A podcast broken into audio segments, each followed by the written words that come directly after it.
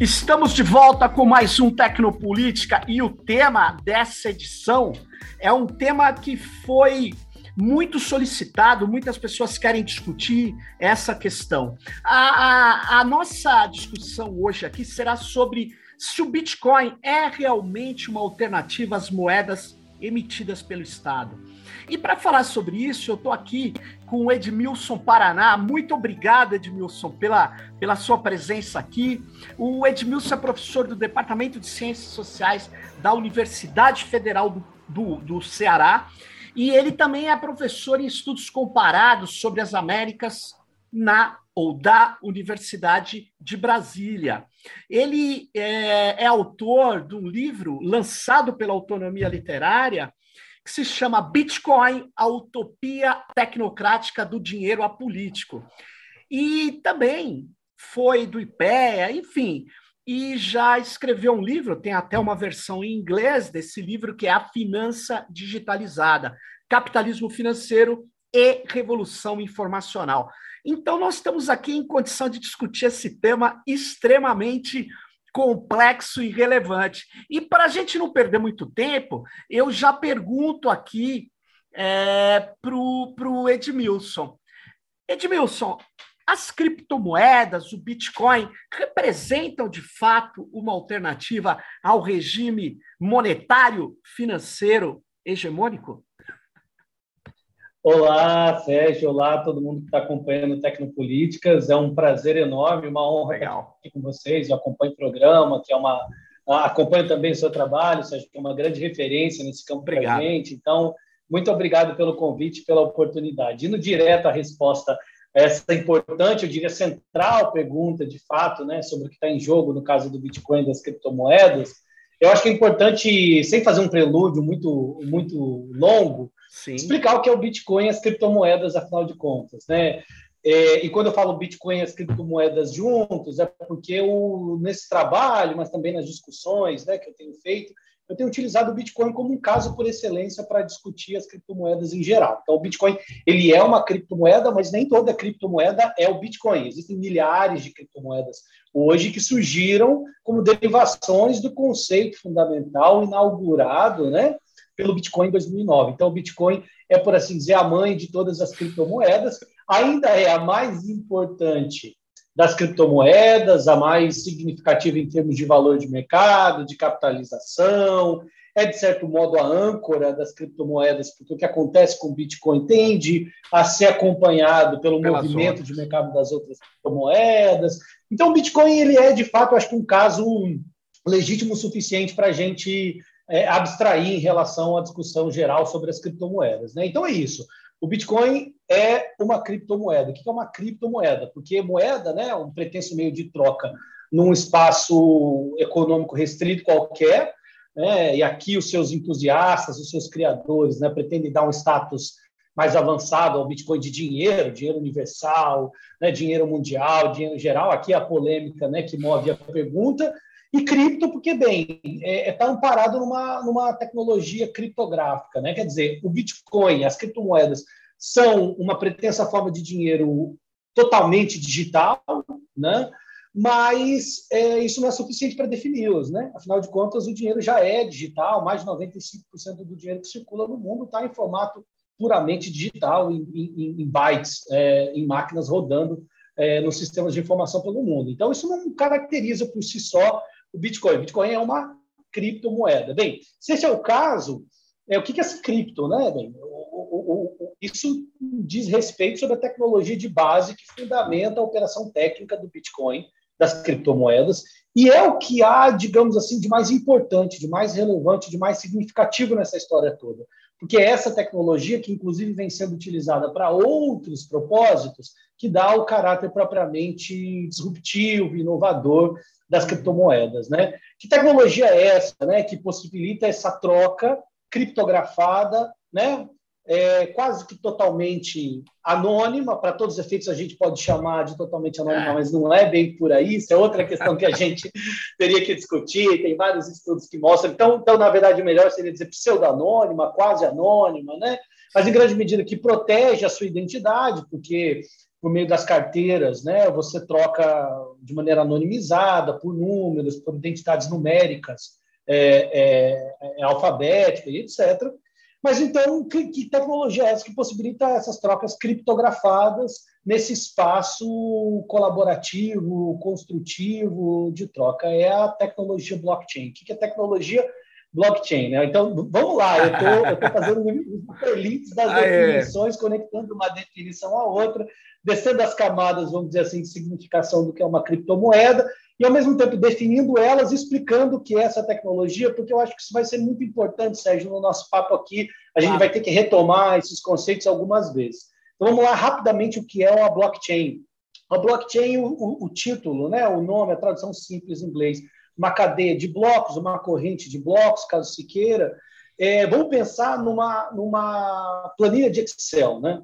é, e que ali são registradas informações. No caso do, do, Bitcoin, que informações são essas? São todas as transações que ocorreram no espaço de trocas do sistema Bitcoin, né, num determinado período de tempo. Nesse caso, 10 minutos. Então, é como se a cada 10 minutos é, uma nova linha com inúmeras colunas é incluída nessa planilha que vai aumentando o seu histórico né, e vai crescendo. Então, você tem ali um livro público, um registro público aberto, auditável, né? É, em certo aspecto, isso aqui, essa definição é um pouco polêmica, mas vamos lá, colaborativo, participativo, em que essas informações vão sendo inseridas, então, numa linha do tempo, né? Que aqui vamos de novo pensar na imagem dessa planilha de Excel. Só que ela não é só uma planilha de Excel, vamos pensar que ela é uma planilha do Google Sheets, caso se queira, para falar é, das tecnologias que são comuns aí do uso cotidiano. Então, ela é colaborativa porque está todo mundo ali né, inserindo essas informações. Como é que essas informações são inseridas? Elas são inseridas pelo poder de máquina que cada um desses usuários, que são na verdade nós, né, é, oferta para a rede para poder compensar essas informações, processar essas informações, junto desse poder de máquina que é ofertado a esse ledger, né, esse livro público, né, são incluídas algumas dificuldades adicionais, né, criptográficas, é, é, é, é equações, para você né, tornar o espaço um pouco mais complexo e não ser, né, inclusive de verificação, de proteção de informações e etc., o que inclusive exige um poder computacional enorme, né, gasto energético, a gente vai poder falar disso depois, e essas informações então vão sendo compensadas. A pergunta é, por que, que alguém vai entregar o seu poder de máquina para compensar essas informações e incluir esses dados transacionais nesse quadro geral, Sim. nesse registro geral do Bitcoin. Bem, ela faz isso em troca de uma unidade de Bitcoin. Então, o incentivo pecuniário é fundamentalmente esse. Perceba que aqui já há uma filosofia econômica por trás dessa história, né? Competição, incentivo econômico para colaboração, Agora, e assim por diante. Então, Edmilson, uma, uma pergunta. É, esse essa criação de esse novo Bitcoin, vamos falar assim, nesse espaço de tempo, é, é, é, o que a gente chama de mineração, né? Eles chamam de mineração. Precisamente. Precisamente. Eu não usei a palavra mineração porque ela pode ser um pouco obscura, né? Ela é. Falar, ah, tá minerando. é. Minerando é exatamente isso, né? Quando alguém diz que minerou uma criptomoeda, essa pessoa não fez nada mais do que colocar o seu poder de máquina para processar essas transações, transações essas que estão envelopadas nessa dificuldade do mecanismo criptográfico para serem devidamente processadas, e estão fazendo isso de maneira competitiva, porque aqui é importante destacar isso. Boa. Ganha a moeda minerada o que chega primeiro, né? Então é um mecanismo competitivo, o que consegue processar aquele bloco, daí vamos lembrar o blockchain, aquele bloco de transações numa velocidade maior, supostamente, portanto, com uma eficiência maior. Né? Olha aí outro elemento importante, outra palavrinha importante da teoria econômica. Eficiência. Né? É que dá base é, a expressão eficiência, competição, né, maximização do interesse individual e assim por diante. Isso é Edmilson. Em jogo não tem como a gente falar de Bitcoin sem falar disso. Deixa eu só te falar uma coisa, para eu não perder essa imagem que você deu, que é muito boa, claro. da planilha. Então tá todo mundo lá mexendo naquela planilha. Então, eu, Sérgio, tinha 10 bitcoins, vendi um bitcoin ou paguei um bitcoin para Edmilson. Aí nessa linha vai estar assim: Sérgio tinha 10, aí na outra coluna deu 1, para onde? Para o Edmilson, e aí ele ficou com 9. Aí, 10 minutos seguintes, essa coisa foi registrada, mas não só ela, milhares de transações foram registradas. Então, na verdade, também, desde que surgiu o Bitcoin, essa planilha que você usou de exemplo, ela foi se agigantando e ela tem que ser criptografada, né, para ninguém alterar. Falar, não, eu não dei um para o Edmilson, na verdade eu tenho 10 ainda, e não tem 10. Eu já passei um para o Edmilson. Então, além de, de ter essas dificuldades criptográficas, eu queria falar que tem uma dificuldade, primeiro, de é, manter essa enorme quantidade de anotações de cada transação que é feita. Não é isso? Então é. Absolutamente. Exatamente. Esse histórico está ficando cada vez maior. E veja que importante, né? Veja que interessante isso. Porque isso exige cada vez mais poder de processamento computacional. Né? E exige cada vez mais, em suma, um conjunto de recursos que estão relacionados a isso. Né? O, o, interessante é que isso, essa, esse modus operandi, é ao mesmo tempo, uma forma de proteger é, é, a, a, a, integridade das informações, né? Porque ao mesmo tempo, e, e, e, vale adicionar isso na explicação, isso é feito de, de por meio da tecnologia peer-to-peer, -peer, né? Então você não tem um registro central no mainframe, num determinado lugar físico estabelecido, não são informações né, que estão espalhadas de maneira descentralizada pela rede, de tal maneira que é, essa arquitetura né, descentralizada possibilita uma certa coerência da manutenção das informações, é, garante maior segurança dessas informações, impede os ataques, de tal modo que se você é, é, fizer um ataque, por exemplo, ali a integridade dessa planilha, ela é imediatamente atualizada claro. por, por, conta das inúmeras cópias que estão automaticamente distribuídas dessa planilha em todo lugar. Evidentemente que o aumento dela torna mais é, complexo é, esse processo, inclusive gera disputas inúmeras dentro da comunidade Bitcoin, né?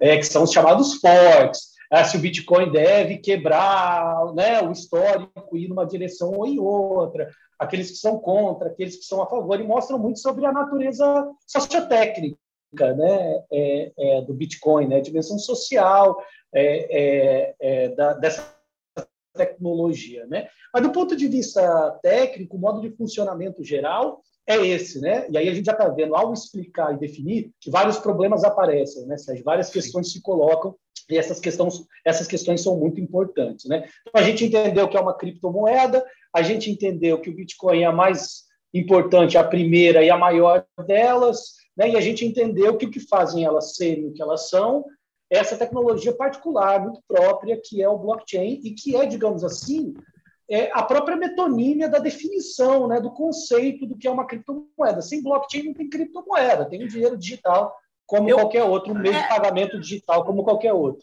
Edmilson, só fazer uma parte rapidinho para não perder essa bola que você levantou. Porque uma hora lá você falou, pô, a moeda já é virtual. Sim, antes mesmo da internet, qualquer moeda, ela é a virtualização de um contrato, né?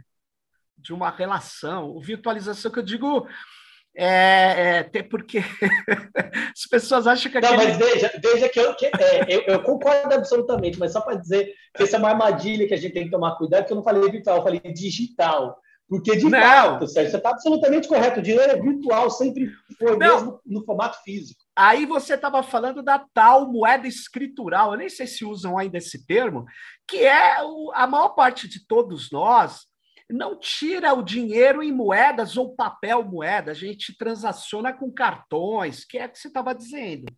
Mas eu, eu falei isso para dizer o seguinte: quando o governo, né, os governos, eles têm o controle da emissão dessa moeda, no caso, o, o, o, a emissão é feita por pares privados, no caso do, do Bitcoin, e o registro das transações, porque ela é só, é, ela, ela é só digital, é feito por criptografia num livro de registro distribuído. que vai crescendo esse livro, que é o blockchain. Só que todo mundo tem um pedaço dele. Mas cada vez mais vai ficando difícil registrar as transações, porque são inúmeras transações que você descreveu. E tudo isso para chegar à seguinte questão: tem outras moedas que começaram a contestar que tenha que registrar todas as transações. É, e aí, como você disse no começo, milhares de moedas criptográficas. Só que é, você é, pode ter modelos diferentes, né? até mesmo de registro do blockchain, mas isso é muito, muito complicado, né? porque você vai ter que confiar é, que, a, que aquela transação não vai ser bypassada, não vai ser detonada. E, e isso começou a ver por que, que é melhor que emissores privados de moedas são melhores do que o Estado, né? Começou a ter dúvidas também. Começou a ter dúvidas. Então, eu não sei para onde você ia caminhar, mas eu queria dizer o seguinte: o registro de tudo que é feito, em cada transação que é feito, é um problema porque até mesmo para guardar o blockchain dos 10 minutos seguintes no meu computador, eu, eu vou crescendo de bits.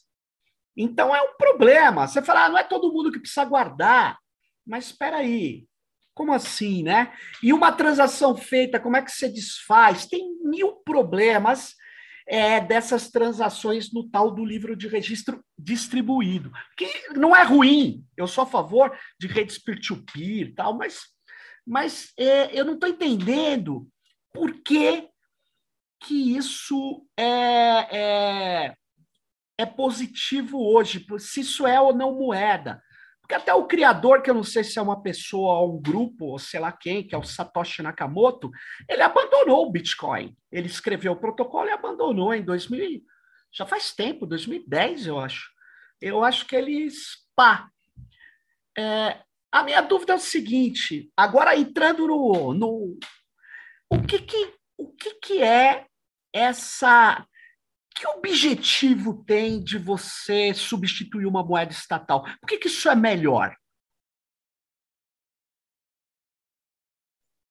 Não, é muito legal conversar com alguém como você, Sérgio, porque já na pergunta, assim, você traz um, um comentário que toca em tantas dimensões ao mesmo tempo, que essas perguntas aqui dariam para a gente elaborar e discorrer sobre várias coisas ao mesmo tempo. Eu vou citar algumas palavras-chave, assim, né, que você apontou. Por exemplo, confiança, né, por, exemplo, público e privado, Estado, quer dizer, tem uma série de coisas, né, virtualidade do dinheiro, Cada uma delas, Sérgio, abre uma janela para a gente explorar um tema absolutamente importante na questão que está em torno do Bitcoin. Eu quero aproveitar essa brilhante pergunta que você fez, um comentário muito oportuno, para dizer que já, é, e, de novo, por isso que é tão legal conversar com você, fica muito claro o que eu estou querendo fazer e o que eu tentei fazer nessa pesquisa com o Bitcoin, que é acessar esses problemas por meio do Bitcoin, né? Acessar, e se perguntar sobre a natureza do dinheiro no capitalismo, é, contemporâneo, como ele funciona, o que está acontecendo, porque o Bitcoin é uma janela, é uma porta,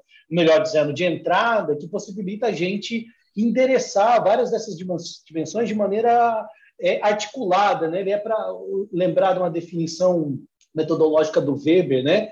Ele é um contrafactual que, que, que nos diz muito sobre o funcionamento das relações é, sociais e mais interessante do que isso, ele é um contrafactual que existe no mundo, que não é um tipo ideal weberiano, né? Ele se move, ele acontece, ele age, né? Por assim dizer. Então, o que torna a coisa ainda mais fascinante. Feita essa nota metodológica ou epistemológica quanto ao, ao, ao que tem de fascinante no Bitcoin, Vamos lá, assim, eu acho que um elemento importante para a gente entender, tem todas essas dificuldades técnicas que estão é, incluídas, você mapeia muito bem, elas são fundamentais, basta, pra, basta citar para isso, né? Uma, uma imagem que eu acho que vai ajudar muito quem está acompanhando e entender.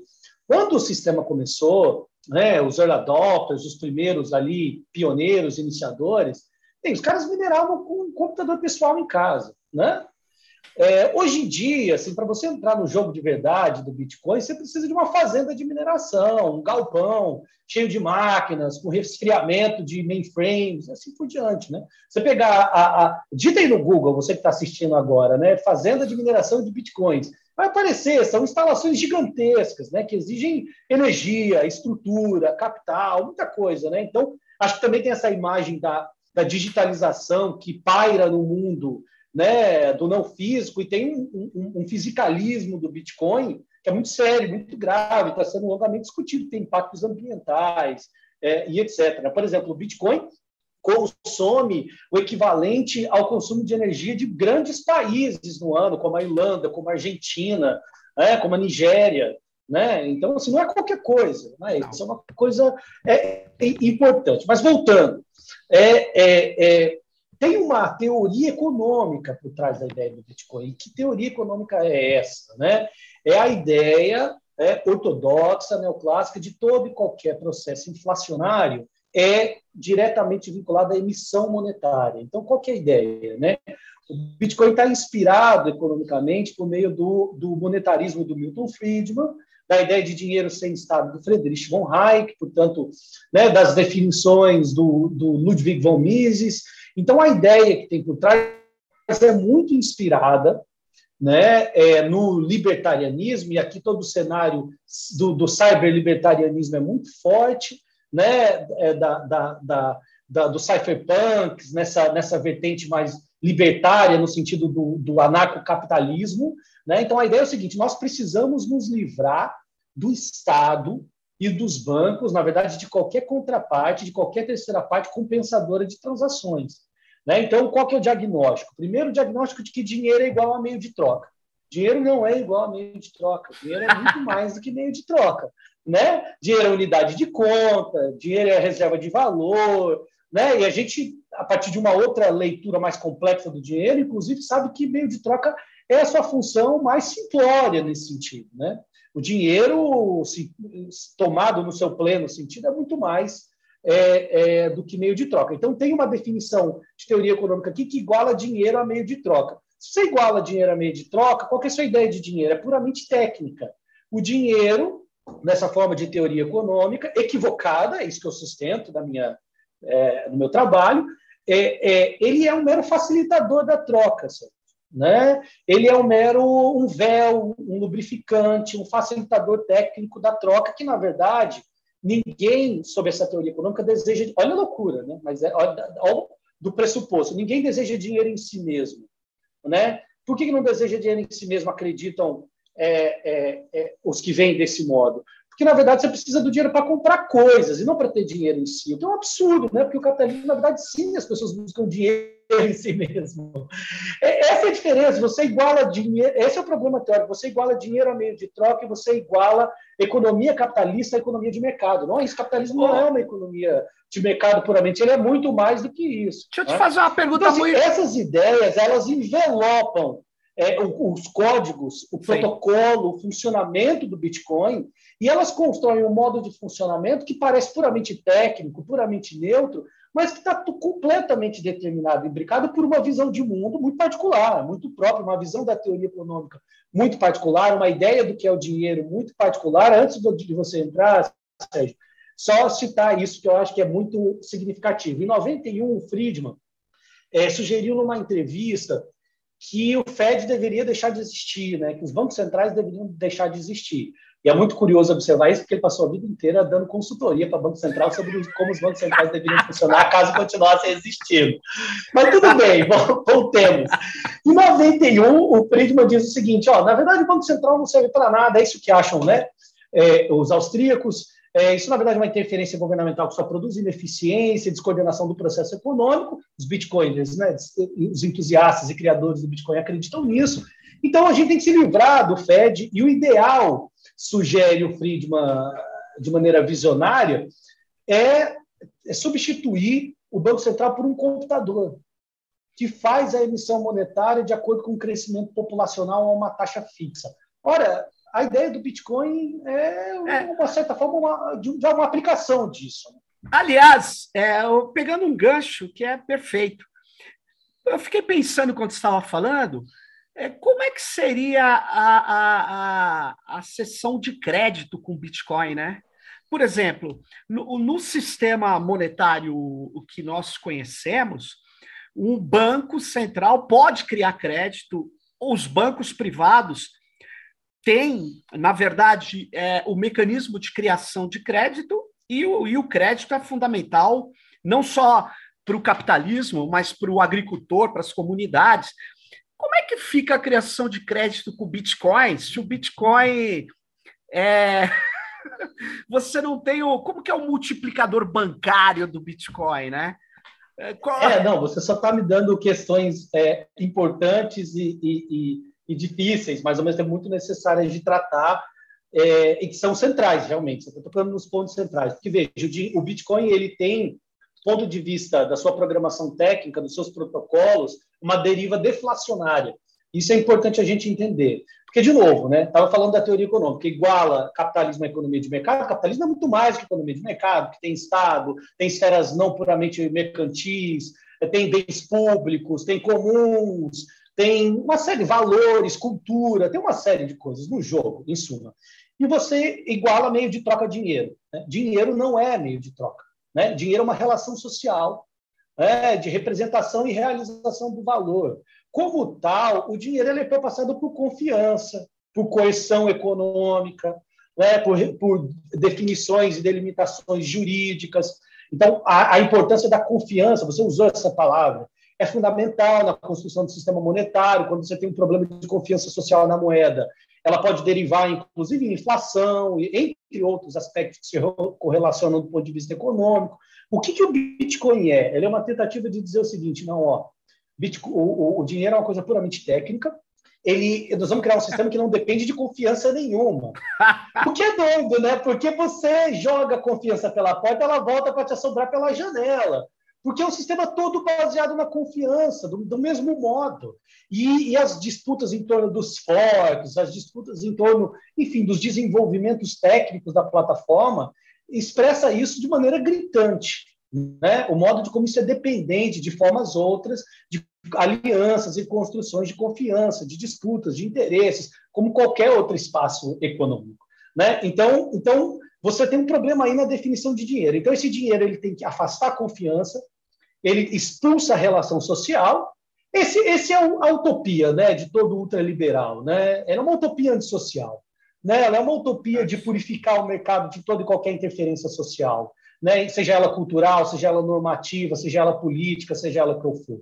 Então, você, você arranca confiança, você arranca qualquer é, objetivação política institucional dessas formas de confiança, seja os bancos, estados, seja o que for, seja um mecanismo democrático que regula as normas de funcionamento desse espaço econômico. Então, você afasta a, a, a contraparte é, que opera o sistema econômico, seja ela autocrática, seja ela democrática, não tem uma discussão sobre isso. Não. Você afasta a ideia de confiança que nunca deixa de sumir completamente e você transforma o dinheiro Olha que interessante que o Bitcoin faz. O dinheiro, o Bitcoin é uma desvirtualização digital do dinheiro. Por quê? O dinheiro já é virtual, né? Porque ele é uma relação é social. É o que o Bitcoin está fazendo é, por meio do mundo digital, dos seus protocolos, da criptografia, a forceps, né? É, desvirtualizando o dinheiro como relação social e empurrando ele para uma deriva como coisa.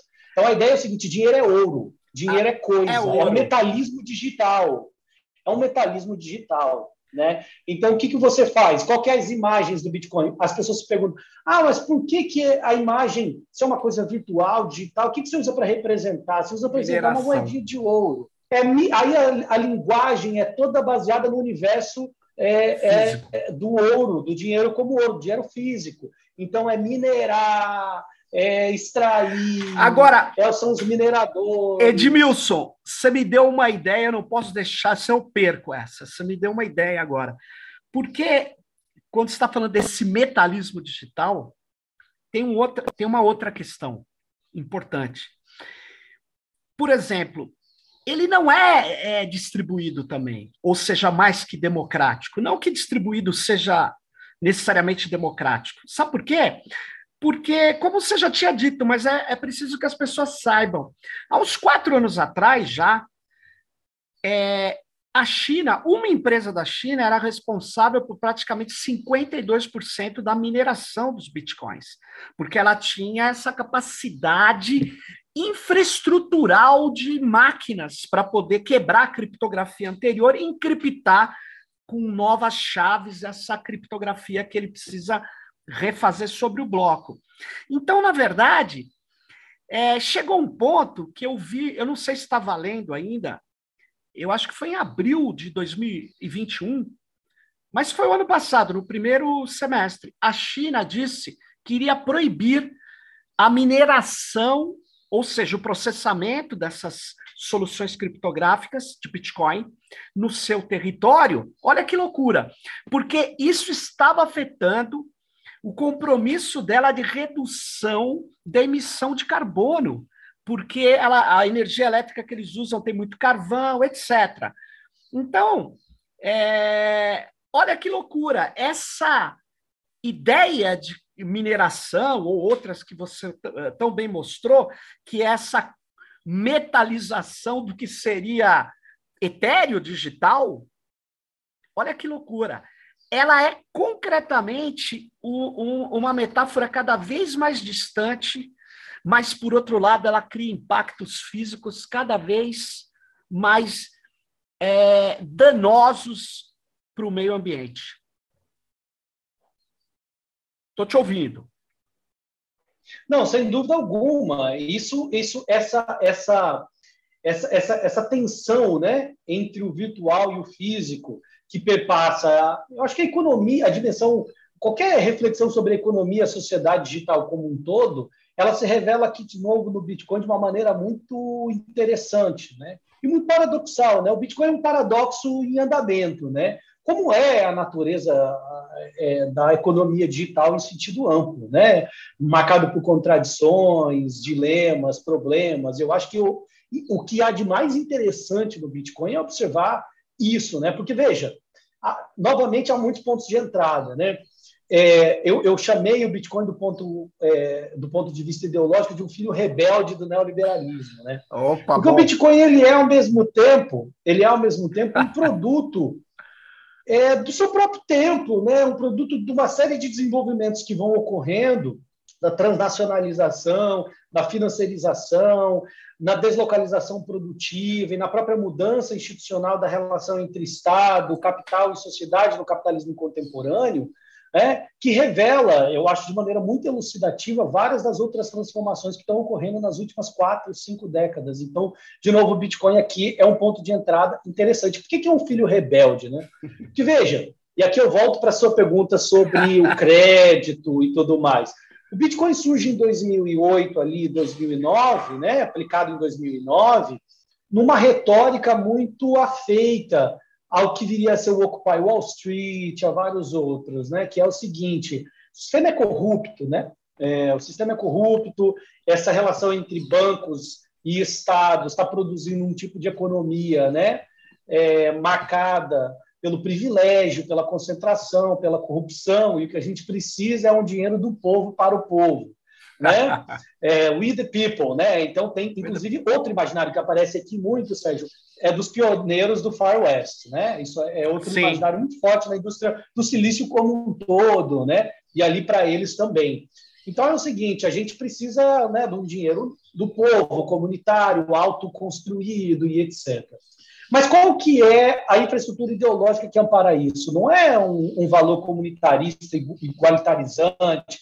Não, é a ideia de que é o seguinte, nós somos indivíduos né, centrados na importância de manter a integridade da propriedade privada e que se relacionam fundamentalmente por meio de regras de mercado, no qual é, é, é permitido fazer qualquer coisa que não seja ferir a liberdade, é, a vida e a propriedade do outro, né? Ou seja, um, um conceito de liberdade absolutamente negativo e não positivo, né? como o pensamento progressista costuma propagar. Quer dizer, para exercer liberdade, você precisa de condições materiais, né? você precisa de instituições políticas e sociais. Ali não. Exercer a liberdade é fazer o que quer, desde que não interfira no fazer o que quer do outro. É puramente isso. Né?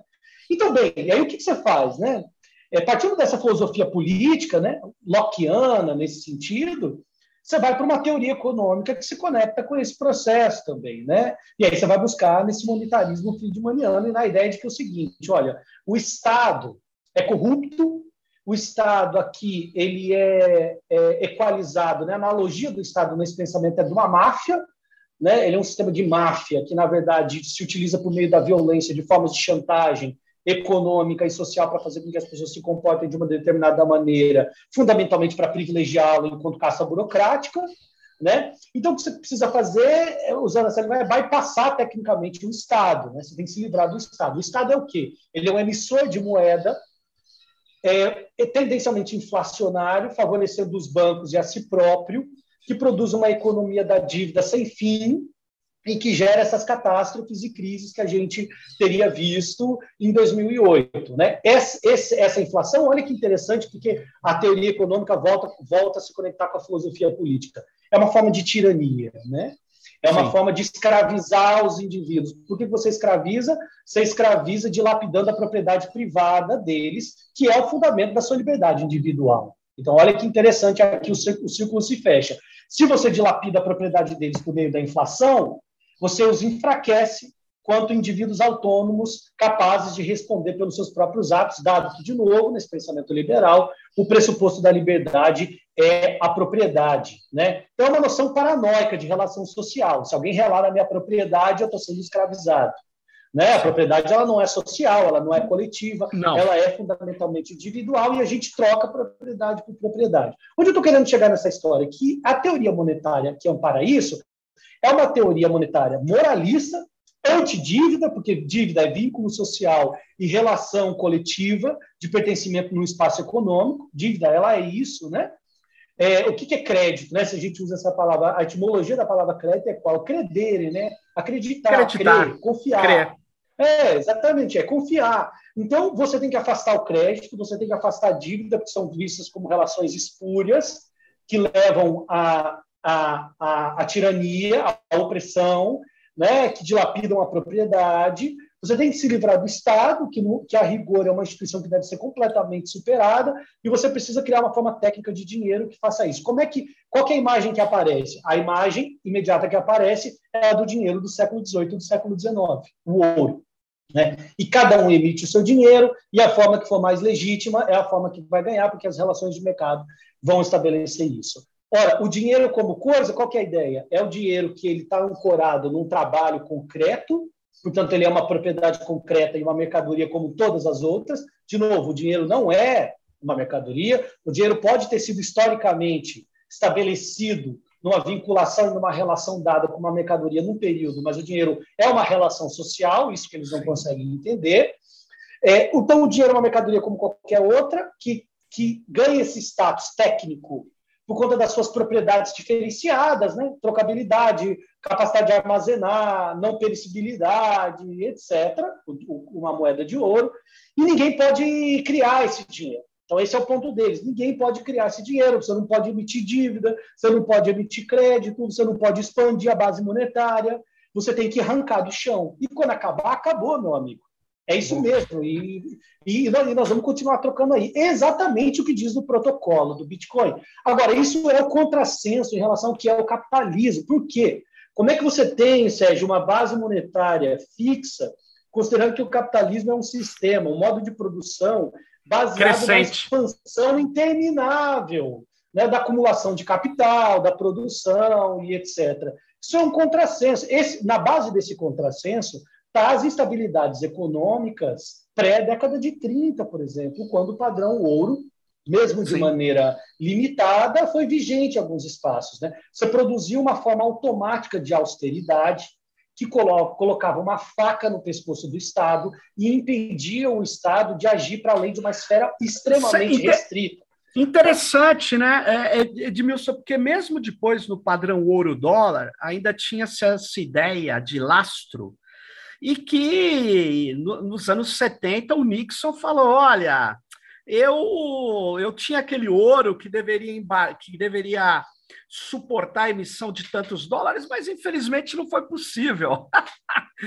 Quer dizer, não, claro, é, o capitalismo mostrou, é o que você falou. Não, e mostrou com muita clareza, Sérgio, que aquilo ali não era uma regra fisicalista, Exatamente. É, puramente técnica no sentido econômico, era uma regra institucional, estabelecida dentro do acordo de Bretton Woods, com as taxas de câmbio fixo, com controle de capitais. Você tinha todo um complexo, digamos, de uma infraestrutura político-institucional que amparava a relação Perfeito. entre ouro e dólar 1971. E foi ela que ruiu. Não foi necessariamente a relação técnica entre ouro e dinheiro. Foi esse, todo esse complexo político-institucional de governança da economia global baseada nesse sentido que entrou em crise naquele momento ali, né? com a crise de acumulação. Sim, sim. É, logo em seguida você tem crise do petróleo, a passagem de um tipo de capitalismo keynesiano fordista, regulado para um capitalismo neoliberal. Neoliberal e assim, transnacionalização produtiva, globalização financeira, quer dizer, você tem uma série de coisas que pressionam aquele arranjo. Isso, inclusive, foi utilizado pelos Estados Unidos para recolocar sua hegemonia em outro patamar. Sem dúvida, né? sem Isso dúvida. É uma, é discussão que levaria é outro... a gente para outro lugar. Sem dúvida. O fato é que a deriva do Bitcoin, do ponto de vista né, técnico, é uma deriva deflacionária. E o que é essa deriva deflacionária? É o que, vamos, vamos, vamos lá. Você tem cada vez mais bens, serviços e produtos numa economia social como a nossa, no modo de produção como o nosso, por uma quantidade relativamente restrita ou travada de, de meios de troca. E aí o que você faz? Evidentemente, você aumenta a proporção de produtos por meio de troca, valorizando, então, é, o dinheiro. Qual que é o incentivo econômico? Qual que é o sinal econômico que você manda para os agentes ao fazer isso? Eu vou segurar. Por que, que eu vou segurar o dinheiro? Porque na rodada seguinte ele vai valer ainda mais. mais. Né? Ah. E, e o que, que, você faz quando você segura dinheiro? Né? Você, não, Só... você não ativa você não, não, não ativa dinâmica econômica. E acontece o quê? Deflação, é, recessão. É um, é um espaço fundamentalmente é, recessivo, o espaço do Bitcoin. E, mas por que, que ainda assim ele continua sendo atraente para alguns? Porque ele é um espaço que valoriza aqueles que são portadores da riqueza financeira, portadores claro. de ativos financeiros. É por isso que os neoliberais, os financistas gostam de políticas deflacionárias, de políticas de austeridade, né, e etc. Porque esse, porque esse tipo de política favorece a riqueza represada. Claro. Só que, só que em contrapartida, isso produz uma tragédia social. Edmilson. De renda, de riqueza, desigualdade, em suma. Na verdade, você falou uma palavra mágica que aparece agora, eu não lembro de ter ouvido ainda na nossa conversa, que é ativo. Porque o Bitcoin nunca vai ser uma moeda dentro de uma economia crescente para o capitalismo. Ele não, não, não tem essa possibilidade, porque exatamente você desvenda isso agora. Ele, além dele ter essa, esse, vamos falar, viés deflacionário, ele tem um valor crescente a cada minuto, se a sua confiança criptográfica não for quebrada, né? Se eu não falar, eu quebrei toda a criptografia dele, que aí ele se desmonta. Mas veja bem, ativo, ele é um ativo, um ativo especulativo. Você não acha isso, não? Ele é um ativo de Ele é. Não, como qualquer outro que está rodando nessa economia de, de, de, de, crescimento da especulação por todos os lados. Né? Nós estamos vivendo um processo, né? e, e, e na verdade, o pós-crise de 2008 do, fez, nos, dobrou a aposta, né? em grande medida. O que, que a gente fez? A gente veio depois com políticas de socorro aos bancos e às instituições financeiras, que não se expressaram, evidentemente, numa reconversão da atividade econômica em direção, por exemplo, a gastos sociais, necessidades é, é, é, das pessoas, investimento de toda a ordem em infraestrutura política, econômica e social. O que, que você fez? Né, você injetou liquidez na mão do sistema financeiro e só, né, e você está apostando nisso o tempo todo, né, para garantir é, a ciranda né, de valorização desses ativos, e você tem é, esses agentes econômicos sentados numa montanha de dinheiro. O que esses caras estão fazendo? É, com taxas de juros, inclusive, negativas até pouco e etc. Os caras estão dizendo o seguinte: eu preciso fazer esse dinheiro rodar, porque essa é a lógica do capitalismo: dinheiro gera mais dinheiro, né? capital gera é mais capital. No entanto, você está num, num, momento de alta volatilidade social, política, econômica. É, você, você vai botar dinheiro numa planta produtiva com 10 anos de maturação? Você vai fazer isso? Não. Ainda mais sabendo que depois vem outra rodada de quantitative easing. O que, que você faz? Você bota em ativo especulativo de alto risco. Você pode ganhar, entrar rápido, ganhar rápido e sair rápido. E, e, então, todos os investimentos como o Bitcoin, não é porque ah, o Bitcoin agora ele está caindo bruscamente, mas assim, até pouco estava subindo. Ah, Sim. o Bitcoin estourou, isso é um sinal do seu sucesso. Não, amigo, olha em volta, isso está acontecendo com todos os outros modelos análogos de ativo especulativo, como o Bitcoin isso tem a ver com as condições macroeconômicas da economia global nessa conjuntura. Assim que a chave virar, esse negócio é, vira também. Que é, e aí você tem uma fuga para a segurança que é um exemplo significativo. Uhum. Muita gente está falando aí que o Bitcoin, com essa queda brutal que acabou de ter, está entrando no, no, no, que se chama de um novo inverno cripto, né? Novo inverno é, Bitcoin. O que, que, é isso? É uma fase de, de bear market, né? de, de queda do mercado, de um mercado depressivo para as criptomoedas. E, e da onde está vindo parte dos receios que levam a esse a esse estado atual? Da ideia de que acabou a política acomodatícia flexível vai acabar em breve no Fed e que os caras vão segurar a torneira de dinheiro. E isso vai fazer com que toda a indústria cripto se fragilize, porque agora você vai vai ter que se direcionar para um outro momento e para um outro para uma outra situação macroeconômica, uma subida de juros e assim por diante eventual. Então essas suspeitas estão também pressionando para baixo é, é, o preço do Bitcoin. Outra coisa aconteceu quando veio estourou a crise da pandemia lá em, em 2019 Sim março de 2019. O que você teve? Um desespero econômico, até que o Estado depois entrasse de maneira mastodôntica de novo para acalmar os ânimos. E naquele momento o Bitcoin foi lá embaixo. Por quê? O Bitcoin não foi a salvaguarda que os seus defensores dizem de não. reserva de valor, porque o dólar, deflacion... o dólar inflacionário está é, tá corroendo a confiança e todo mundo está indo se salvar do Bitcoin. Não foi o contrário. todo mundo saiu correndo do Bitcoin e falou: Meu Deus, Vamos para o dólar e, por favor, Estado americano no salve. É isso. E para o ouro. E para o ouro. É? Eu é, falei, e para o ouro. É, exatamente. Mas, então, o que acontece é o seguinte: você tem. E, e veja outra coisa, né, né é, Sérgio, que aqui é importante. O dinheiro, vamos pensar assim, tem muitas funções, mas uma forma de entender o que está acontecendo com o Bitcoin é pensar o seguinte: dinheiro tem uma função especulativa, né, e uma função propriamente monetária, né?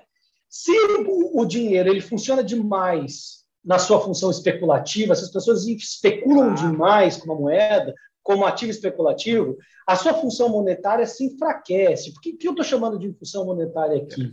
O dinheiro servir como equivalente geral. É isso que o dinheiro é, do ponto de vista Sim. econômico. O dinheiro é o equivalente geral, a propriedade de trocabilidade de todas as coisas em todas as coisas, a forma abstrata da riqueza no modo de produção capitalista. Para que ele funcione como tal, ele precisa ser relativamente estável, ele precisa estar amparado num poder político, econômico e social que, que, que que seja perpassado, de novo, ao mesmo tempo por confiança, mas também por coerção. Força, coerção. Né? O dinheiro é uma forma de coerção econômica, exatamente, é uma forma tanto de é força. É, tanto né? é garantir o monopólio da. Exatamente, é, o monopólio gente... da coerção econômica num determinado território econômico. A gente chama de curso forçado antigamente, que o dinheiro do Estado tinha que ser aceito. Você pode não aceitar um Exatamente. cartão, mas o dinheiro impresso pelo Estado Exatamente. Porque, é como você disse, tem coerção para poder funcionar, né? Exatamente. Então, o dinheiro ele é isso tudo. E é isso que o Bitcoin. É, quando eu falo Bitcoin, evidentemente eu estou falando das ideias que estão claramente claro, embutidas claro. na sua construção técnico, na sociotécnica, na sua infraestrutura, é, seus protocolos, assim por diante. Elas estão embutidas ali. E essa ideia não consegue entender o que é o dinheiro no capitalismo, o que é uma economia capitalista e quão política ela é nesse sentido. O dinheiro ele é um objeto político ao mesmo tempo que econômico por excelência. E não entender Perfeito. isso é um erro muito grave. E é por isso que o título lá do livro é A Utopia, né? Bem, é uma utopia, é um sonho anarcocapitalista, é transformado em código, protocolo e, e existindo no mundo, tecnocrática, né? Por conta da ideia de que basta uma solução técnica, é um solucionismo, né, para usar lá da, da, da, da, discussão que o Morozov vem fazendo há um tempo, ancorado, inclusive, discussões pregressas a ele, né, mas Sim. que popularizou bastante esse conceito no último período. É um solucionismo tecnológico, né, a ideia de que os conflitos sociais, as tensões econômicas, os conflitos de interesses, os problemas distributivos e redistributivos incontornáveis a qualquer economia, quem ganha, quem perde, é, como é que eu redistribuo? Bem, que eu vou resolver isso tudo, não politicamente, não deliberativamente, não em suma, eu vou resolver, eu vou resolver isso tudo por meio de, um, de uma solução técnica. Portanto, uma, uma utopia tecnocrática e de, um, de, uma tentativa de dinheiro que é apolítico nesse sentido. É que aliás, política para fora. Aliás, é, e olha que interessante. Sim. Quanto disso a gente não vê por toda parte, né, Sérgio? A política, a tecnocracia, ah. é, o radicalismo utópico, ultraliberal, aliás, isso está circulando em toda parte. Né? Aliás, Edmilson, é, encaixando nisso, porque a gente está chegando no final desse nosso episódio, nós vamos ter que conversar novamente, porque são temas que abrem vários caminhos e outros outras dúvidas aparecem. Mas quando você estava falando da encruzilhada, das, das contradições do digital, é, eu me lembrei do, dos chamados NFTs, que são os tokens não fungíveis, que é trazer para o digital, para o imaterial, que se escora num computador, numa, infra, numa infraestrutura. Mas o digital em si, a, a cópia desse, desse som digitalizado, é a sua capacidade de copiar, um ou um milhão, se você tiver como armazenar. A cópia não tem limitação. Mas eles estão criando, cara, por causa dessas. É, desses solucionismos, uma forma de criar escassez que a criptografia não conseguiu criar. Mas uma escassez induzida. Como é essa escassez que a gente conversou agora? A gente não usou esse termo, né? Mas, mas olha a contradição, olha a contradição. Né? Se eu posso copiar o, o meu paper aqui, mil cópias ou duas cópias, não destrói o meu paper, destrói talvez a possibilidade de ganho, mas não o meu paper. Mas aí os caras inventam uma coisa que é baseado num token, porque o próprio digital não é não copiável. Então são essas contradições que você nesse livro de, vou chamar de decodifica no caso da moeda criptográfica. Esse, essa utopia. E aí, antes da gente finalizar, eu preciso fazer essa pergunta, uma pergunta que eu vou pedir para você ter uma resposta bem rápida, porque a gente já estourou o tempo. Mas você acha que isso é bem uma utopia? Ou isso pode ter uma, uma, uma articulação é, visando, vamos dizer assim, uma espiral especulativa? Ou você acha que as duas coisas se misturam? É, eu acho que você já me ajuda a responder com a parte final da sua pergunta. As duas coisas se misturam, sem dúvida alguma, mas tem uma coisa aqui muito importante, Sérgio, que eu vou tentar ser rápido, mas você me deu um, um desafio aqui é que, é, de, de, tentar reduzir uma coisa que é extremamente importante, eu diria central no nosso papo, é, em, em, pouquíssimos é, minutos, que é a seguinte. Bem, nós começamos aqui conversando com você me perguntando: o, o Bitcoin vai substituir o dinheiro, né, o dinheiro universal, o dinheiro no sentido pleno do termo, o dinheiro mundial caso se queira, como pretensiamente né, os seus entusiastas dizem fazer? Bem, acho que ficou claro pela nossa conversa que não, né? E a gente passou aqui praticamente a todo momento é, é, esboçando aspectos diversos do porquê não, né? dessa, dessa limitação estrutural, conceitual, política, econômica do Bitcoin vir a ser dinheiro. Mas isso não quer dizer dinheiro no sentido pleno do termo. Meio de troca ele pode ser, várias coisas podem ser meio de troca e são em espaços restritos, né? Bem, isso é, é, é menos relevante para a gente. Ele vai continuar sendo meio de troca com o pessoal lá da, da, do, do, desse sistema aqui, dessa comunidade de jogo, da Deep Web, não sei o que lá. Bem, ele, o que, que eu estou querendo dizer? O Bitcoin ele tem um valor de uso, por assim dizer. Ele veio para ficar. Ele tem um papel já na economia mundial estabelecido. Qual que é o seu valor de uso? Bem, ele é desejado e usado para especulação claro. como um ativo né, especulativo. Ele é desejado para fazer evasão de divisas, elisão fiscal, ele é desejado por uma série de coisas, né? Agora, portanto, desse modo ele veio para ficar, ele está aí, né? O ecossistema cripto veio para ficar, está aí, vai continuar e vai continuar produzindo desdobramentos, evidentemente diferente daqueles que os seus entusiastas e criadores imaginaram que eles produziriam. E qual é o desdobramento atual, Sérgio, que eu acho, ou pelo menos dois desdobramentos que eu acho mais significativos e eu prometo tentar fechar com isso aqui. O primeiro deles é a tokenização né, da, do produto, da criação de conhecimento e a criação informacional. Você é um estudioso desse campo e sabe muito bem. Há muitos anos o capitalismo vem se debatendo com os mecanismos de cercamento da, das chamadas dos produtos intelectuais e informacionais. Alguém poderia chamar de mercadorias conhecimento, mercadorias informação, caso se queira. Por quê? Porque o seu custo de reprodutibilidade, seu custo de reprodução tende a zero, né? É um custo marginal tendente a zero. Então você pode copiar aquilo. Então você, aí você tenta ficar secando. Não, eu vou usar o aparato jurídico, eu vou usar a propriedade intelectual, eu vou usar esse mecanismo técnico ou aquele, eu vou produzir um novo modelo institucional como as plataformas. Você fica inventando, né? Sim. Aí vem, um, vem outros, os caras estão se debatendo há décadas quanto a isso.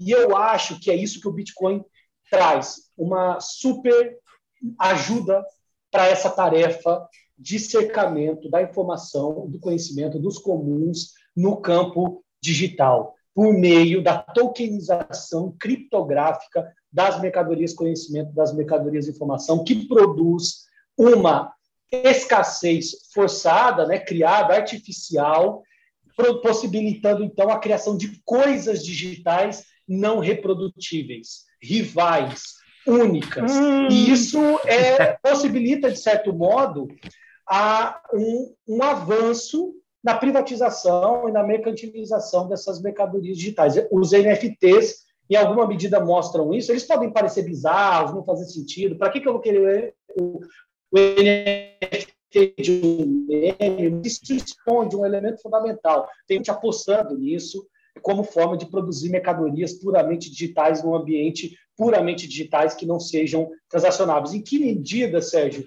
isso vai se tornar pervasivo Aí é uma outra discussão. Outra discussão. Que medida isso vai conseguir ganhar escala e estabelecer? É uma outra discussão. Mas é uma tentativa engenhosa que caminha nessa direção. E eu acho que é uma, que é uma, uma tendência que deve ser observada com muito cuidado. Eu acho que isso é uma, é uma coisa muito que bom. pede atenção. A outra é, por meio do, do blockchain, dessas tecnologias, isso está pressionando novas formas de configuração da relação entre finanças e tecnologia no sistema financeiro e na relação entre estados Sim. e instituições financeiras. Por exemplo, isso está produzindo uma pressão desintermediadora no sistema financeiro. As fintechs, o open banking, uma série de tecnologias estão dizendo: peraí, vamos tirar os intermediários, vamos tirar os intermediários. Isso está acendendo a, a, luz dos grandes bancos, que estão, inclusive, comprando todo mundo, internalizando no seu ecossistema todos eles, né? e dos estados, que resolveram falar o seguinte: opa, Está é, tá na hora da gente criar nossas próprias moedas totalmente digitais, de repente tentando experimentar com as tecnologias distribuídas. Hoje, Sérgio, já é possível é. pensar, inclusive do ponto de vista progressista, bom banco central com uma utilizando de central bank digital currencies, né, moedas digitais Sim. de bancos centrais, é, é, para fazer política monetária de uma outra maneira, política fiscal de uma outra maneira. Por exemplo, cada cidadão tendo uma e-wallet, uma carteira digital, diretamente no Banco Central, sem a necessidade de passar por um banco privado, que inclusive lucra capitalisticamente falando e, claro. e acumula um poder enorme com base nessa função de mercadores do dinheiro. Né? Então, assim, uhum. tem também potencialidades, coisas interessantes e intrigantes acontecendo nessas duas tendências de um lado. Apesar Uma de secamento e tokenização, a outra de desintermediação em que estados, bancos e agentes econômicos estão tentando se reposicionar à luz dela. Muito bom. Edmilson, muito boa essa sua finalização, mas ela abriu uma duas grandes avenidas que a gente não vai conseguir tratar aqui, mas vamos tratar novamente. Vamos, vamos tratar novamente. Mas é, antes de terminar, só para dizer o seguinte: em geral, no digital, quando a gente vê desintermediação, no final, quando passa um tempo, a gente vê reintermediação, novos intermediários. Então, mas isso é também uma outra conversa que tem a ver com essas é, eu, duas. Eu usaria a seguinte imagem, eu não duas... queria delongar. Sim. Desculpa, Sérgio, eu não queria vai delongar, lá, lá. mas acho que trazer uma imagem que eu tenho observado. Assim, é uma hipótese que eu acho que cabe a gente testar aqui. Eu acho que esse, essa rodada é marcada por uma descentralização ou desintermediação técnica com aprofundamento da concentração e da centralização política e econômica. É, é esse par. E aí você tem uma dialética entre intermediação e desintermediação, centralização e descentralização, que na verdade nunca é em absoluto, né, nenhuma dessas coisas, mas uma composição relativa Perfeito. que vai se constituindo e reconfigurando em, em, modelos de negócios os mais diversos. Se a gente olha as big techs, as grandes plataformas, ela é isso, né? É, uma é certa forma, é, é, é, ela é uma combinação, né? E o Bitcoin, olha aí de novo o Bitcoin, é isso também. Também. É uma tecnologia distribuída, de desintermediação. Se a gente eu falo isso no livro, a gente não pode explorar aqui, que é altamente concentrada, Sim. altamente concentrada Sim. do ponto de vista político e econômico. Político e econômico, porque também o controle técnico é um controle político e é altamente concentrado e restrito no caso do Bitcoin. Isso precisa ser devidamente é, compreendido e é uma porta de entrada para a gente pensar Com... outras questões da economia e da sociedade digital. Edmilson, muito obrigado pela sua participação e essa é a frase, hein? Controle técnico, em geral, é controle político também, é, ou principalmente. Mas valeu, muito obrigado aí, Edmilson. E todas e todos aí, vamos fazer aí uma coisa. Se inscreva no canal, divulgue o canal, e dê um like aí na gente, ajude-nos a driblar os algoritmos que só querem grana. E vamos nessa, fique ligado no próximo Tecnopolítica. Valeu, pessoal!